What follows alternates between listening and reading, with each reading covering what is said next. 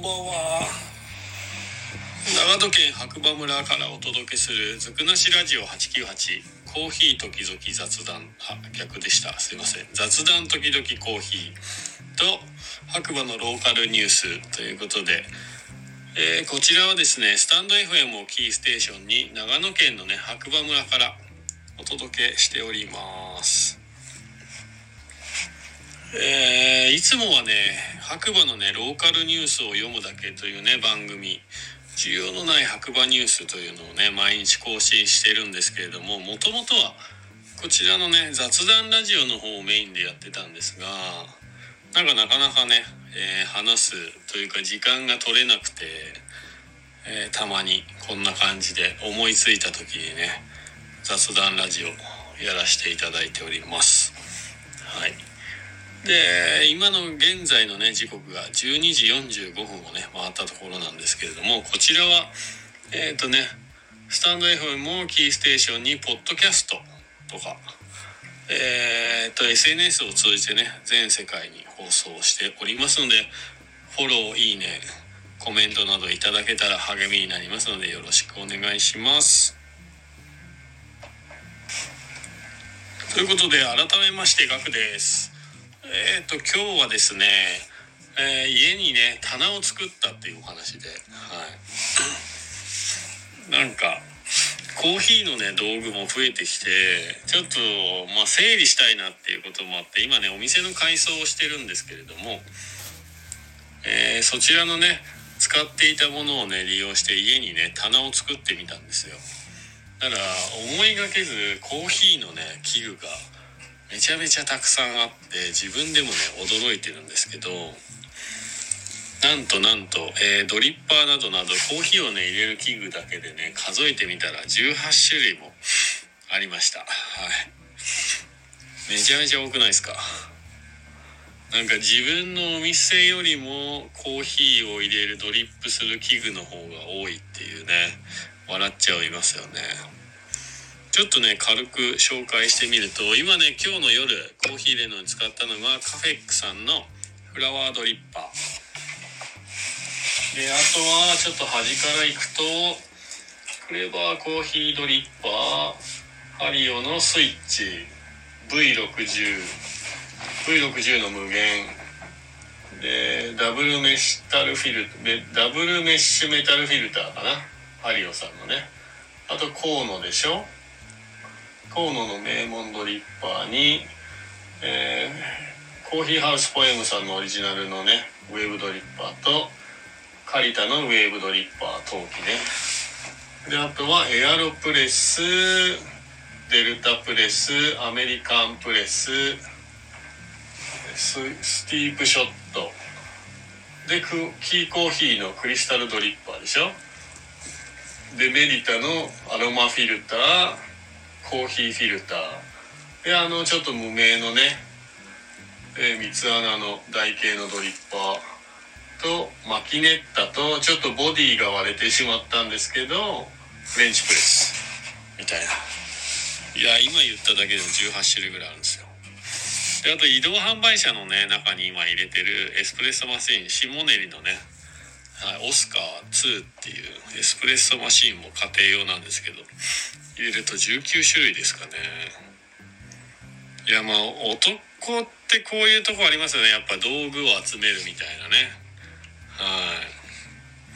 い。いやでも自分でこう改めて並べてみてもう棚がいっぱいなんですよ。3段あるのに。ここにまああのお気に入りのコーヒーカップも置いたりとかなんかしてるんですけど。ちょっといまいちねポジションがねまだ決まらない。なんかいいポジションあればまた変えたいななんて思ってるんですけどね。いやーなかなか道具マニアではないんですが結構ね道具がいっぱいあってびっくりしちゃいました。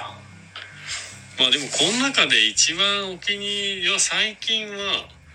まだ買ったばっかりなんですけど Amazon のブラックフライデーで買ったねこのフラワードリッパー意外と気に入ってます。あもう一個あった。そうだ折り紙のエアーっていうのもブラックフライデーで買ったんですけど今ここにないんですよ。これはねお店の方に持ってってるんで全部で20種類ぐらいありますねそうしたら。はい。折り紙はね見た目可愛いんで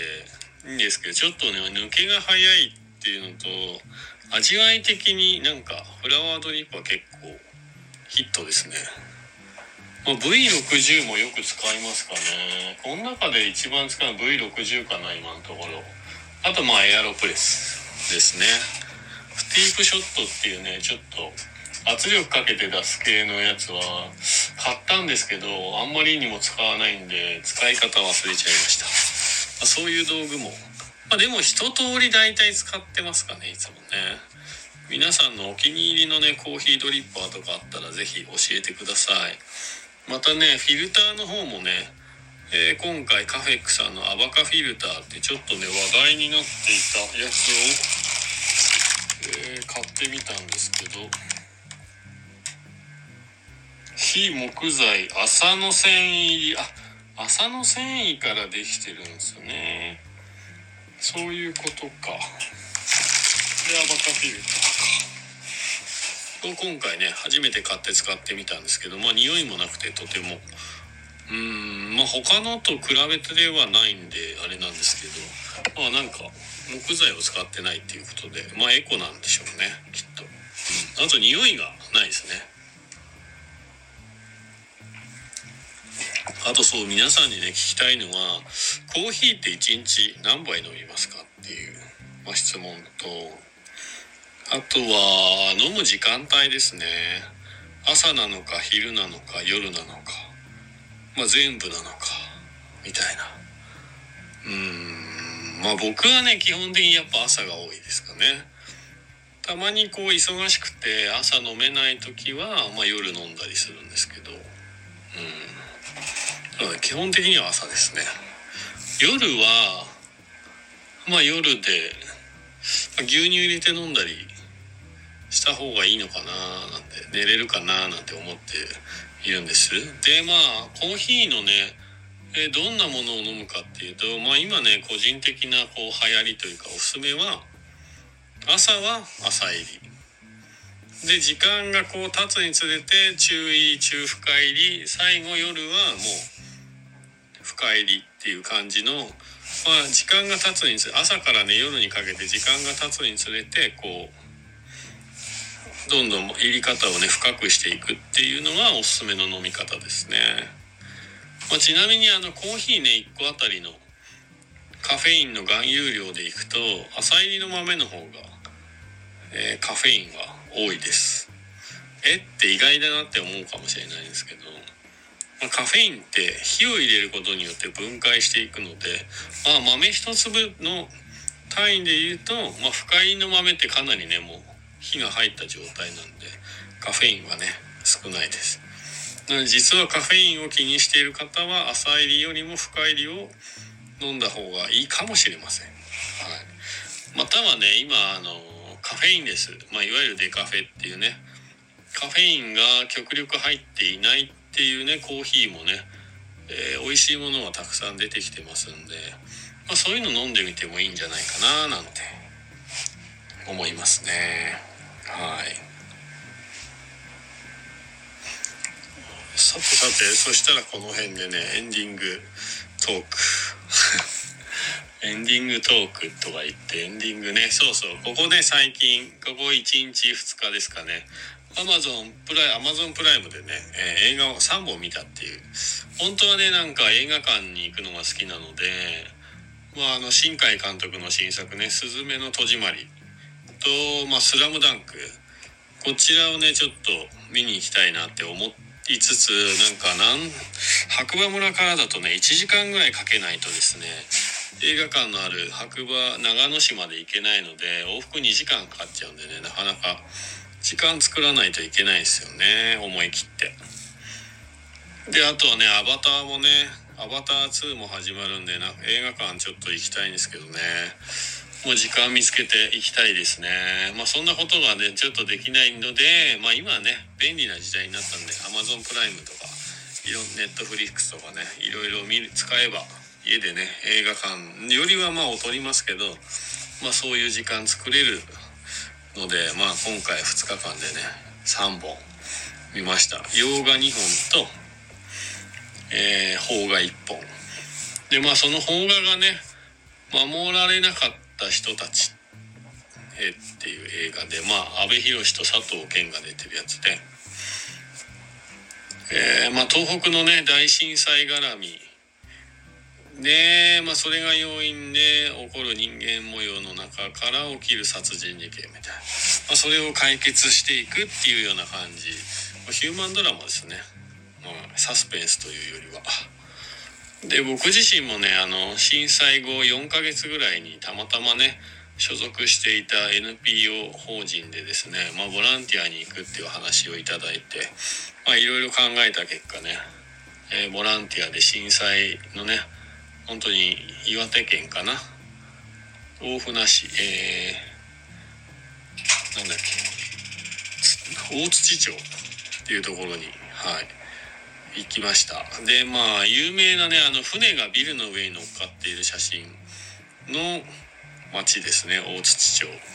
いや本当に4ヶ月っていうまあね経った後だったんですけども本当に北斗の拳のような世紀末みたいな地獄絵図。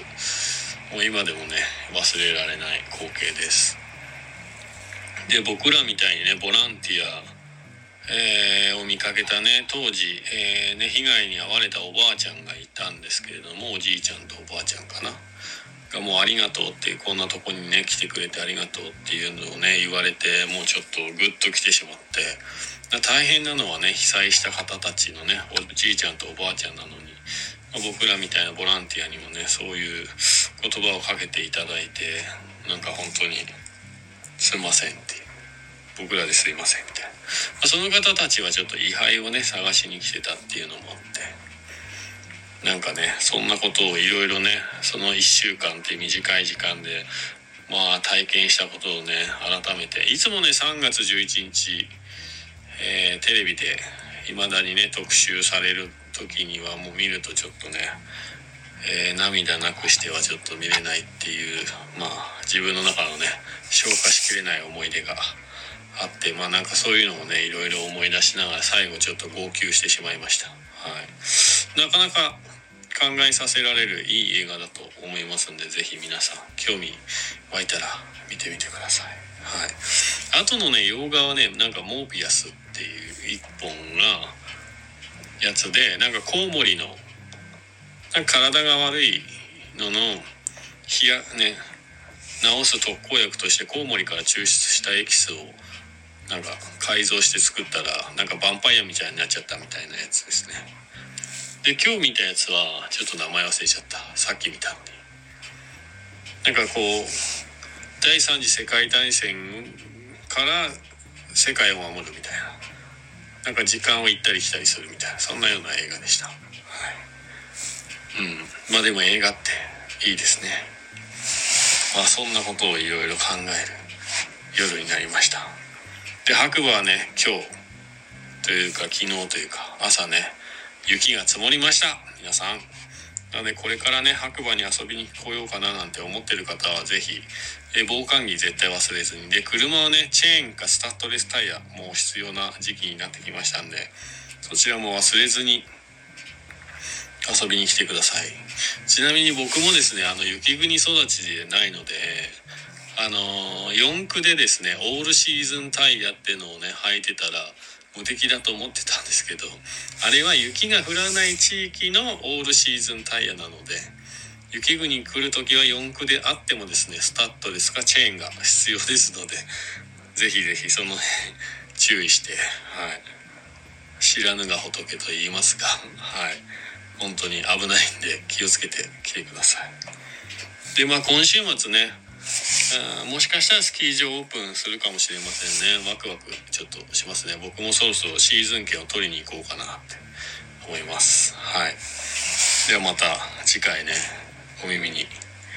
かかりましょう。次はいつかな今日もいい日だ。じゃあね。おやすみなさい。